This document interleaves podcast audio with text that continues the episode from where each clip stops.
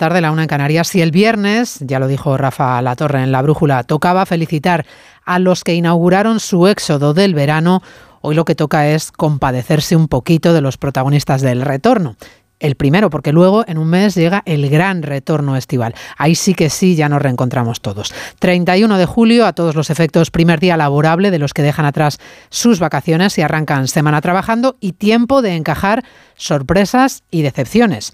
Si hace una semana fue el aspirante a gobernar, Núñez Feijó, quien empezaba a asimilar su amarga victoria en las urnas, el sorpresón electoral y el batacazo demoscópico, siete días más tarde es el perdedor, Pedro Sánchez, reaparecido hoy tras la noche electoral, quien está más cerca de un fallido intento por seguir en la Moncloa aunque, a juzgar por su tono triunfal de hoy lunes, no parezca haberse dado cuenta. En este caso, la amarga sorpresa es la del ya famoso escaño 16 en Madrid, que ha modificado la relación de fuerzas para la investidura, agudizando el bloqueo político y acercando la posibilidad de una repetición electoral.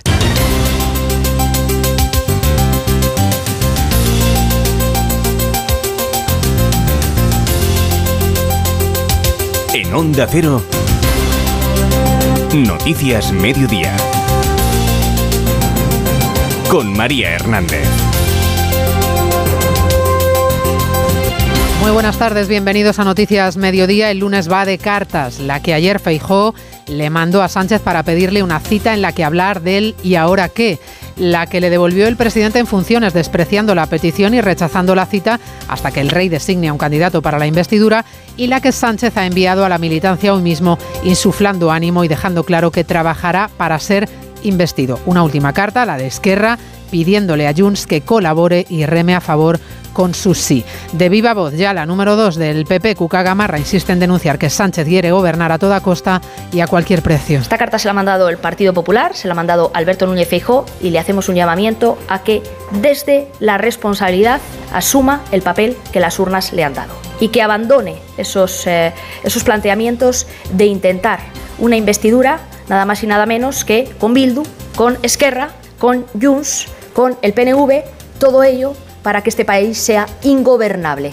No creo que España, España merezca eso. Ya despreció Sánchez la misiva de Feijo y desprecia esta mañana a Cuca Gamarra y su petición con su carta a la militancia y con su vídeo grabado y colgado en Twitter de apenas dos minutos en el que insiste en que trabajará para gobernar de nuevo y ser investido. Reaparece triunfal el presidente en funciones para dar por hecho que podrá gobernar. Toca ahora traducir esa mayoría social en una mayoría parlamentaria en el Congreso de los Diputados y es lo que vamos a hacer en cuanto se constituyan las Cortes.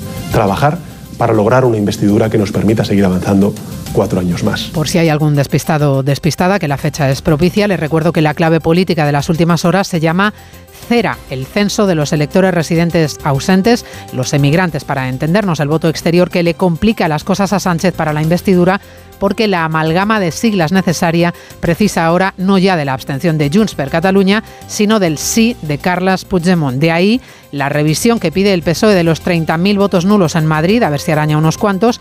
Veremos qué dice la Junta Electoral Central sobre el escaño 16 para los populares en territorio Ayuso, que contribuye un poco más al desgobierno. Y de ahí la presión a Junts, a la que hoy se suman los republicanos. El cortejo a Puigdemont desde Esquerra, que firma también su antecesor en el gobierno catalán, Artur Mas. Exigente no vol dir intransigent. exigente no significa intransigente, son dos cosas diferentes. Se puede ser muy exigente sabiendo que no puede ser intransigente.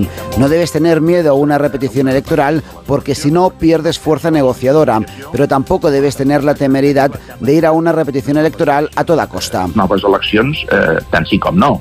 De momento hoy lo que toca es el comienzo de los trámites para acreditarse como parlamentario en el Congreso de los Diputados, pero como es el primer día, lejos de haber un goteo, no ha ido ni uno solo, se lo toman con calma. Pendientes además a esta hora del vuelco de un autobús en la subida a los lagos de Covadonga, se ha despeñado, hay 49 heridos leves y dos graves según los servicios de emergencias. Vamos con la última hora desde Asturias con Patricia Rodríguez. El conductor y 48 personas, una veintena de ellas niños, viajaban esta mañana a los lagos de Covadonga cuando el autobús en el que realizaban el trayecto se salió de la vía y volcó por causas hasta ahora desconocidas. Según la Guardia Civil, no se han producido fallecidos. Si hay heridos, habrían necesitado asistencia médica nueve viajeros por contusiones y o fracturas, así como el conductor del vehículo. Además, hay dos personas en estado grave procedentes de Sevilla y de Huesca. El conductor con 20 21 años de experiencia, es un conductor habitual de la ruta, según ha informado en un comunicado la compañía. El presidente del Principado de Asturias, Adrián Barbón, ha indicado a través de su cuenta de Twitter que sigue con enorme preocupación el accidente y que se han movilizado todos los medios necesarios para hacer frente al mismo. En la zona se ha instalado un hospital de campaña para hacer triajes y atender tanto a heridos como a familiares. Después de los detalles de esa última hora, repasamos ya el resto de la actualidad de la mañana con Diego Ramos y Caridad García. Han encontrado muerta a una joven de 22 años con un fuerte golpe en la cabeza en su casa de Utrera. La policía busca a su pareja e investiga lo ocurrido como un posible caso de violencia machista. El Ministerio de Igualdad convoca para mañana un comité de crisis tras el aumento de mujeres asesinadas en el mes de julio, que serían ya 31. El Euribor cierra julio en un 4,1%, su nivel más alto desde noviembre de 2008. El indicador con el que se calcula la mayoría de hipotecas en España vuelve a repuntar y podría encarecerse la cuota mensual para un préstamo medio más de un 30%, en torno a unos 300 euros. El ministro de Exteriores en funciones, José Manuel Álvarez, confirma la suspensión del acuerdo de cooperación con Níger mientras no se restablezca el orden democrático y se libere al presidente Bazum elegido democráticamente. España se une a las condenas por parte de Naciones Unidas y de la Unión Europea al golpe de Estado del pasado miércoles. Ucrania vuelve a atacar con drones el centro de Moscú y confirma ligeros avances en la ciudad de Bakhmut. Las tropas continúan su contraofensiva con un ataque sobre una comisaría en la, en la región fronteriza de Briansk. El ministro de Defensa ruso responde confirmando que su ejército intensificará sus acciones contra Ucrania. En la isla de La Gomera se ha restablecido ya el suministro a casi 5.000 de los 15.000 abonados de Endesa que han sufrido un apagón. La interrupción del servicio de electricidad se produjo a las 3 de la madrugada a causa de un incendio en la central térmica del Palmar. El presidente de Canarias asegura que están garantizados los servicios públicos esenciales. España cae ante Japón por cuatro goles a cero en el último partido de la primera fase del Mundial Femenino. El conjunto liderado por Jorge Vilda pasa a octavos como segunda de grupo donde se enfrentará a la selección de Suiza el próximo sábado a las 7 de la mañana. En cuanto al tiempo, el mes de julio termina hoy con 20 provincias con riesgo por altas temperaturas, otra vez máximas de hasta 40 grados, calor sofocante con alguna nube y algo de lluvia en el este. Cristina Rovirosa. En el ecuador de la canícula, el periodo más cálido del año, las temperaturas no se salen del guion y serán sofocantes en nueve comunidades. Hay alertas en Andalucía, Aragón, Castilla-La Mancha, Cataluña, Extremadura, Madrid, Comunidad Valenciana y Canarias. En todas ellas se moverán entre los 36 y los 40 grados de máxima. Tampoco las noches darán demasiada tregua, serán tórridas en torno a los 25 grados en amplias zonas. Solo se libran completamente en Galicia, Castilla y León y en el Cantábrico. El cielo permanecerá poco nuboso, aunque por la tarde se irá cubriendo en Galicia, Cataluña o Comunidad Valenciana. Te lo digo o te lo cuento. Te lo digo. Encima de que traigo a mi hijo, le subes el precio del seguro. Te lo cuento. Yo me lo llevo a la mutua. Vente a la mutua con cualquiera de tus seguros. Te bajamos su precio, sea cual sea. Llama al 91 555 5555. 91 555 5555. Te lo digo o te lo cuento. Vente a la mutua. Condiciones en mutua.es. ¿Ya tienes planes para el verano? Seguro que te apetece desconectar, ¿verdad? Nosotras inventamos el verano como lo conoces. Nosotras fuimos las primeras en ponernos el bikini para ir a la playa. Nosotras inventamos el terraceo, el cine al aire libre y los amores de verano. Nosotras somos las que seréis vosotras de aquí unos años. Somos las miles de personas mayores que estamos sufriendo el verano en soledad. Hablando en Plata, una iniciativa de Antena 3 y La Sexta y Amigos de los Mayores contra la soledad no deseada. ¿A la playa? A la playa. ¿En el pueblo? En el pueblo. ¿En casa? En casa. Este verano estés donde estés, Cubirán está. En Onda Cero, Noticias Mediodía, con María Hernández. Que rectifique y que se reúna con Feijo esta misma semana por el bien de la gobernabilidad del país. El Partido Popular insiste en esa idea que ya le trasladó a Sánchez el fin de semana a través de una carta, que el presidente en funciones tiene que reunirse con el ganador, asumir su derrota en las urnas y permitir echar a andar este país antes del 17 de agosto, que es cuando se constituye el nuevo Parlamento. El país, dice el PP, no puede esperar ni Sánchez seguir de vacaciones. José Ramón Arias. El Partido Popular no va a tirar la toalla y pide a Sánchez que deje de estar tumbado en la suya para ponerse a hablar sobre la gobernabilidad de España. Los populares consideran una falta de respeto la respuesta, dada por el presidente del gobierno en funciones y no dudan de que hubiera actuado de diferente manera si el mensaje se lo hubieran enviado a aquellos que pretenden la ruptura. Cuca Gamarra, la portavoz popular, le recuerda a Sánchez quién ha ganado las elecciones y quién, por tanto, debe tomar las riendas para evitar un bloqueo. Pero la situación compleja que tiene desde el punto de vista de la gobernabilidad España en estos momentos tiene solución. Y pasa porque el Partido Socialista reconozca a quien ganó las elecciones y, por tanto, trabaje para garantizar no el bloqueo y la ingobernabilidad de España, sino todo lo contrario. Y a esto es a lo que hacemos un llamamiento.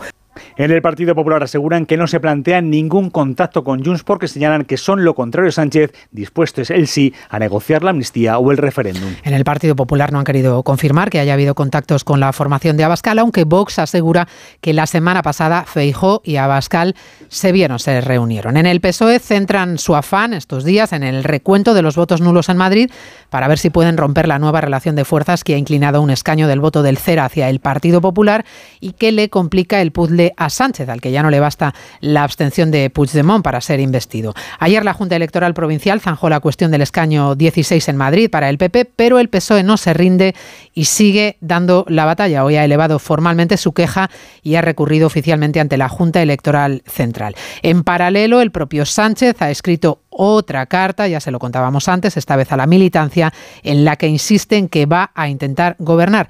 Es la respuesta indirecta a la exigencia del PP y a la petición para que rectifique. Vuelve a ignorar a Núñez Feijo y reaparece tras la noche electoral con tono triunfal de nuevo. Ignacio Jarillo. Si Sánchez no quiere reunirse con Feijo, pero no pierde oportunidad de transmitirle claramente lo que sí quiere, gobernar con la mayoría parlamentaria que sea, la que seguro dice va a conseguir. En su primera aparición tras la noche electoral, aunque grabado y en el líder del PSOE cree que logrará apoyos esta vez que en la anterior investidura no tuvo y de nuevo culpa a la derecha y a la ultraderecha de hacer propaganda. Es el momento de seguir reconstruyendo la cohesión política, social y territorial y dejar atrás el enfrentamiento estéril y la corrupción política. Es más, estoy persuadido de que esta mayoría puede hasta incluso ampliarse hasta incorporar también a personas que se fueron distanciando del gobierno progresista por la fatiga de estos años tan duros o como consecuencia de la intensa propaganda desplegada por el dúo PP y Vox. El candidato socialista solo tiene en mente lograr esa mayoría en cuanto se constituyan las Cortes y se muestra ajeno al planteamiento del PP de acercar posturas y crear un clima de entendimiento que aleje a ambos de los extremos. Pues de carta a carta y tiro porque me toca, porque en esta fase postelectoral que toca ahora, después de las elecciones, ha entrado en juego, ya lo saben, Junts per Catalunya. Carles Puigdemont, que no se había visto en otra, es el hombre del momento, incluso, incluso, fíjense, para Esquerra, lo que son las cosas. En Cataluña se ha pasado de echar a Junts del gobierno de la Generalitat a cortejar a los de Waterloo. Hoy Esquerra ha oficializado mediante una carta a Junts esa petición de ayuda para no tener que ir a elecciones de nuevo. Barcelona, Marcos Díaz. Esquerra tiende la mano de forma sincera a Junts, asegura, para negociar conjuntamente la investidura de Pedro Sánchez. Los 14 diputados independentistas son imprescindibles, remarcan los republicanos, y consideran que la mayoría de los catalanes reclama un frente común. La dirección de Junts, mientras, guarda silencio, pero sí que se ha pronunciado el expresidente catalán Artur Mas. Más exigente que intransigente, pero saben... Más exigente que intransigente, pero sabiendo que la responsabilidad última de esta negociación no recae en Junts ni tampoco en Esquerra.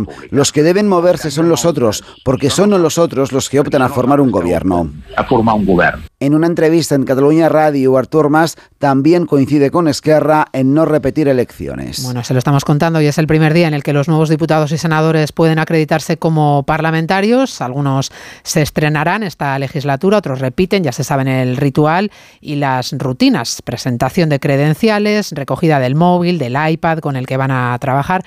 Toca declarar el patrimonio también y presentar una declaración de actividades para comprobar que es compatible con su labor como parlamentarios. Bueno, no es que haya habido desfile hoy, es el primer día, les quedan unos cuantos. Antes decía yo que no había habido ni uno, parece que uno o dos sí que les han visto por allí por el Congreso. En todo caso, pueden hacerlo a través de Internet y tienen bastantes días de margen, así que poco a poco, sin prisa. José Manuel Gabriel. El plazo finaliza el día 16, 24 horas antes de la constitución oficial de las Cortes. Se espera que la mayoría de nuevos parlamentarios complete los trámites la semana próxima, ya que antes deben recoger el documento acreditativo expedido por las distintas juntas electorales. El madrugador esta legislatura ha sido el popular Héctor Palencia, que ha llegado al Congreso a mediodía. Además de hacerse la foto para su ficha parlamentaria, los electos tendrán que rellenar las declaraciones de bienes, actividades e intereses económicos. Se les entregará a continuación una tarjeta para sus desplazamientos en taxi por Madrid, además de terminales iPhone y iPad a quienes carezcan de ellos. El nuevo Congreso va a contar con mayoría absoluta de diputados novatos, 177, siendo Sumar y el Partido Popular los grupos más renovados destacando el debut como diputado de Núñez Feijó. Además, esta legislatura desembarcan en las Cortes varios expresidentes autonómicos socialistas,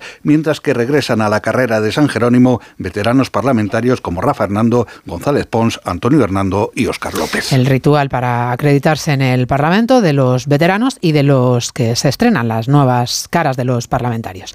En este punto es bueno preguntarse, lo hacemos hoy, cómo quieren los españoles, cómo queremos los ciudadanos que se resuelva este embolado político, qué es lo que prefiere la ciudadanía para solventar la situación de bloqueo y desgobierno a la vista. Pues hay una encuesta que hemos conocido esta mañana que se realizó, es verdad, antes del 23 de julio, pero que podría aplicarse porque parece predecir el resultado de bloqueo. El estudio concluye que la opción preferida es una coalición entre el PSOE y el Partido Popular, un acuerdo entre el PSOE y el PP. El 58 8% de los encuestados en ese estudio de la Fundación BBVA considera que esa opción es sería la mejor. Pero como también son realistas, casi el 85% tiene claro que esa opción es improbable, por no decir imposible. ¿Cuáles son las instituciones que más valoramos? El ejército y la policía. Diana Rodríguez. Sí, a diferencia de los partidos políticos, la policía y el ejército son las instituciones mejor valoradas y después los tribunales de justicia. El 95% de los españoles culpa a los políticos de la polarización que, según superan eh, el respaldo solo a las redes sociales y los bancos. Según esta encuesta de la Fundación BBVA, realizada por cierto antes de ese 23J, no sería descabellada una gran coalición PP-PSOE, lo desea el 58% de los españoles, aunque el 84% reconoce que es realmente improbable que la derecha y la izquierda se pongan de acuerdo. Hay más españoles que prefieren el multipartidismo al bipartidismo, sobre todo la población joven y quienes tienen mayor nivel de estudios. Y el 37% de los encuestados admite cambiar el sentido de su voto en función de la actualidad, frente a un 43% que afirma que es inamovible. Las 2 y 17, la 1 y 17 en Canarias, hacemos una pausa y hablamos de economía. Noticias Mediodía. Hombre Luis, te veo mejor que nunca. Es que he pillado un kilito. ¿Y ese cochazo? Pues eso, que he pillado un kilito. Este verano, si pagas un repostaje en Repsol de 30 euros o más con la app Wilet, puedes ganar un millón de euros. Pillar un kilito más te va a sentar, pero que muy bien. Más información en Repsol.es. Almería, eres mi sol. Sol que ilumina enigmáticos paisajes y naturaleza salvaje. Luz de aguas cristalinas y cielo estrellado. Eres viento, sal, emoción y paz. Almería, eres mi sol. El sol que necesito. Diputación de Almería y Costa de Almería. Oye, ¿sabes que Yastel tiene la receta perfecta para ahorrar? Y su ingrediente estrella son los 50 gigas gratis en cada línea. 50 gigas gratis. Solo este verano. ¿A qué esperas para probarlos? Con una fibra buenísima y móvil por solo 43,95, precio definitivo. Venga, llama al 1510. En verano, con el sol, el cloro, el aire acondicionado, los ojos se secan e irritan. La solución es Devisión Lágrimas. Devisión alivia la irritación y sequedad ocular. Devisión Lágrimas. Este producto cumple con la normativa vigente de producto sanitario. Con la Copa del Rey, Palma se convierte en la capital mundial de la vela. Descubre Palma los 365 días del año. Ayuntamiento de Palma, Mallorca. Síguenos en Twitter, arroba mediodíaoc.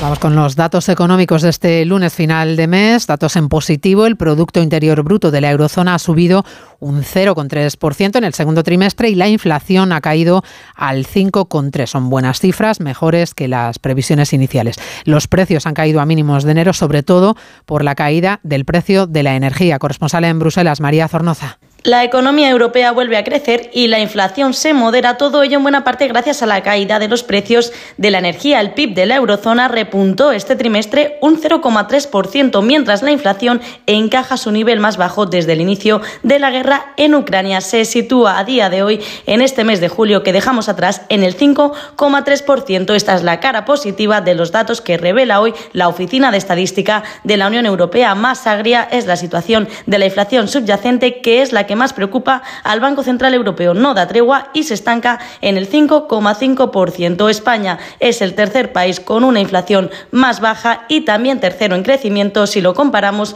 con el mismo periodo del año pasado. Datos también que acaba de hacer públicos el Ministerio de Hacienda. El déficit público de nuestro país se ha reducido casi un 18% hasta el mes de mayo gracias al aumento de los ingresos, a la recaudación. Patricia Gijón. El déficit público cerró en mayo en 17.414 millones millones de euros, una cifra que equivale al 1,2% del PIB. Según datos del Ministerio de Hacienda, los números rojos son casi un 18% inferiores a los de los cinco primeros meses de 2022, gracias al aumento de los ingresos. Por eso, desde el Colegio de Economistas, Antonio Pedraza ve posible en Onda Cero cumplir con los objetivos. Del año 2022, esta, esta recaudación aumentó con una recaudación récord el 14,4%. Y eso es muy significativo, pero es que lo que va de semestre, esta recaudación sigue aumentando de una forma considerable. ¿Por qué? Porque tanto renta, sociedades, IVA y sobre todo impuestos indirectos están aumentando mucho. Todo dependerá del ritmo que marque Bruselas porque en 2024 vuelven a entrar en vigor las reglas fiscales que limitan el endeudamiento de momento al 3%. Más cifras también del sector inmobiliario ha confirmado que hoy cae la ocupación de viviendas turísticas. La previsión para el mes de agosto apunta a un descenso de casi un 7% hasta situarse en el 80%. Las reservas siguen, en todo caso, concentrándose en las zonas de costa, especialmente en las comunidades de Cataluña y de Baleares. Jessica de Jesús. Las costas de Mallorca, Menorca y la provincia de Málaga son las que más reservas tienen. Sus viviendas están por encima del 91% de ocupación para agosto, según datos de Rentalia Idealista. Seguidas de las costas de la provincia de Barcelona y Girona. Otras, como la de Asturias, se consolidan como uno de los destinos donde más ha aumentado la demanda, casi un 5% más respecto al año pasado. Almudena Ucha es la directora de Rentalia. Las costas de Asturias, Murcia y la provincia de Pontevedra son los destinos donde más ha crecido el nivel de reservas con respecto al año anterior. Uno de los factores determinantes para la reserva es el precio. Un estudio de Fotocasa apunta que las playas más baratas para alquilar están en Cádiz y Almería. Rondan unos 700 euros al mes. Las más caras en Ibiza. Allí, por ejemplo, en la playa de Talamanca, un piso medio de 80 metros, 80 metros cuadrados cuesta más de 3.500 euros al mes. Y el último dato económico que les aportamos, el del Euribor, que ha cerrado el mes de julio por encima del 4%, encareciendo una hipoteca media en más de 220 euros al mes. Está en su valor más alto desde 2008.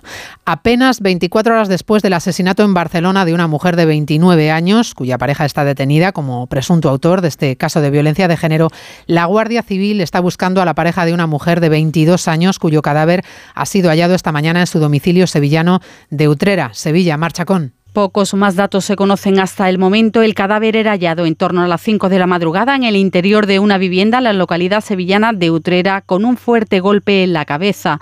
Todo apunta a un posible caso de violencia machista, por lo que la Guardia Civil está buscando a su marido. La joven de 22 años era de nacionalidad nicaragüense y ni ella ni su marido, al que están buscando, estaban incluidos en el sistema de seguimiento integral en los casos de violencia de género conocido como Biogen, ni tampoco tampoco tenían antecedentes en los servicios sociales. Noticias Mediodía. Onda Cero. Atropello con fuga. Darío Grandinetti. Era el hijo de Vicente Aguilar. Es un hombre peligroso, de verdad. Fue un accidente. ¿Hasta dónde llegarías? Tienes que hacer lo que yo te diga. Por salvar a tu hijo. Lo maté. No atropellaste a nadie. Eso no pasó. Honor. Ya disponible solo en A3 Player y cada domingo un nuevo capítulo. A ver esa foto, decir patata. ¡Hijolusa! Es que decir patata es decir hijolusa. Para freír, guisar, asar o hacer al microondas. Entre nuestra gran variedad encontrarás la patata perfecta para tu plato, siempre con la misma calidad. Patatas hijolusa. El reto de comer bien cada día. Vamos con el deporte. La selección femenina de fútbol cierra la fase de grupos del Mundial con una dura derrota ante Japón. Oscar Conde, buenas tardes. Buenas tardes, María. Severo correctivo el que ha recibido esta mañana el combinado nacional. Caer 4-0 ante una selección japonesa que ha pasado por encima de las nuestras gracias a sus certeros contragolpes y a su superioridad física, desarmando una España que tuvo más el balón, pero que no supo romper la defensa nipona. Pasa España a octavos del Mundial como segunda de grupo. Se va a medir el sábado a Suiza a las 7 de la mañana por una plaza en cuartos. Al término del duelo hacían balance el seleccionador Jorge Vilda y la internacional Aitana Bonmatí. El equipo ahora mismo pues está frustrado, con mucha rabia. No han salido las cosas, me responsabilizo. Está claro que no hemos estado a la altura, pero si hay algún responsable de esta derrota soy yo. Creo que es un palo duro, pero, pero tenemos tiempo de reacción y el fútbol siempre te da segundas oportunidades y a veces necesitas eh, un palo de estos para crecer y para ser más equipo que, que nunca. Así que ah, por mi parte pedir perdón, hoy no ha sido nuestro mejor partido. Fútbol femenino que nos regaló ayer un nuevo éxito en categorías inferiores, revalidó el título de campeona de Europa a la selección sub-19, ganó la final del torneo de los penaltis a Alemania en Radio Estadio Noche, satisfecha la internacional Erika González. Hoy puedo ser campeona de Europa, ya puedo decir, hoy soy campeona de Europa.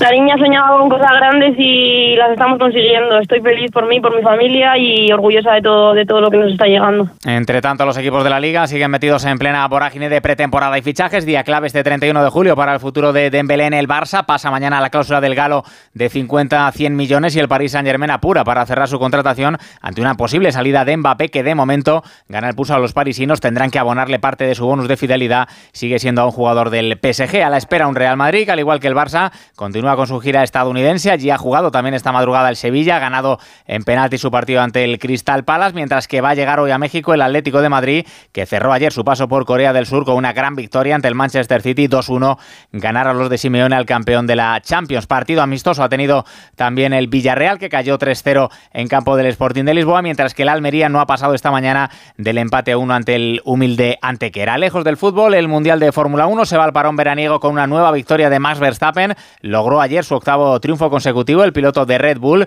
en un Gran Premio de Bélgica en el que Carlos Sainz tuvo que abandonar tras tocarse con Piastri en la salida y en el que Fernando Alonso volvió a exprimir al máximo su Aston Martin para rascar un gran quinto puesto que le permite mantenerse tercero en el Mundial. Este resultado seguramente ayude un poco a la moral del equipo para, para irnos con un poco con menos peso en los hombros, ¿no? porque las últimas carreras estaba añadiendo un poco de presión a todo el equipo, así que hoy hemos demostrado que, tenemos buen ritmo aún y que hace falta mejorar, claro que sí, pero, pero con calma y viendo, viendo el campeonato una perspectiva más general. Y, y por tanto 10 puntos eh, sabe muy bien antes del parón veraniego. Y en baloncesto, la selección española masculina sub-18 tuvo que conformarse con una meritoria plata este fin de semana en el europeo de la categoría. Perdieron la final ante Serbia 81-71. ¿Quieres ahorrar a full? Hasta el 9 de agosto en Carrefour y Carrefour.es, segunda unidad al 70% de descuento en más de 4.000 productos. Como en el atún claro en aceite de oliva Carrefour Pack de 8. Compras dos y te ahorras el 70% en la segunda unidad. Carrefour, aquí poder elegir es poder ahorrar. Mi instinto detective me llevó a Sol Optical. Dos gafas graduadas con antirreflejante por solo 79 euros. Sigue la pista en soloptical.com. Onda Cero. Noticias Mediodía. Vamos terminando ya, pero antes la carretera y el tráfico. Siete muertos ha habido en el arranque de la operación de la DGT del mes de agosto, cuatro de ellos motoristas. Vamos a ver cómo se circula, por tanto, hasta ahora. Dirección General de Tráfico, Lucía Andújar, buenas tardes. Muy buenas tardes. Hasta ahora estamos pendientes de varios alcances. El primero en Huelva, que corta la H31 a su paso por Parque Empresarial de entrada por el vuelco de un camión. También en Zaragoza, en la P2 en Pina del Ebro, sentido entrada en Valencia, en la 7 en Rafael Buñol en dirección a Alicante y varios siniestros más en Almería, en la 7 en Retamar el Toyo en dirección a Murcia, en Málaga, en la misma 7 de entrada en Fongirola, también en Ciudad Real en la 43 en Argamasilla de Alba sentido. Tomelloso y por último estamos pendientes de un accidente que provoca el corte de la subida de la CO4 en Asturias a su paso por Cangas de Onís en sentido a los lagos de Covadonga por el vuelco de un autobús. Al margen de esto, pendientes de complicaciones en Madrid de salida por la 3 en Perales de Tajuña, en Valencia, en esta misma 3 de entrada por Loringuilla y en la 7 en Torrent y Paterna, todo ello sentido Sagunto, en Vizcaya en la 8 Nortuya en dirección a Cantabria, también en Murcia en la 7 en Espinardo en ambos sentidos y tráfico lento en Cádiz en la 4 en el Marquesado en dirección a San Fernando y en la 7 en San Roque hacia Algeciras, en Sevilla en esta misma 4 en Dos Hermanas en ambos sentidos y en Jaén en la 4 en Guarromán, sentido Madrid.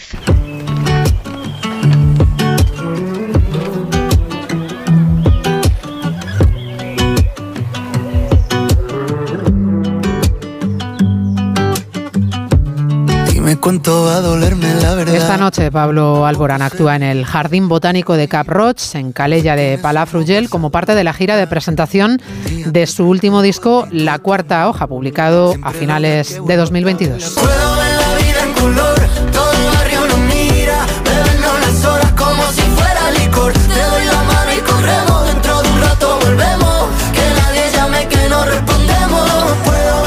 Artista malagueño que ha agotado las entradas para hoy presenta su sexto trabajo de estudio en uno de los jardines botánicos más importantes del Mediterráneo, anclado en la orilla del mar en la Costa Brava. Esta noche sonarán temas como Amigos, que escuchamos ahora mismo, aparte de sus grandes éxitos y canciones inéditas.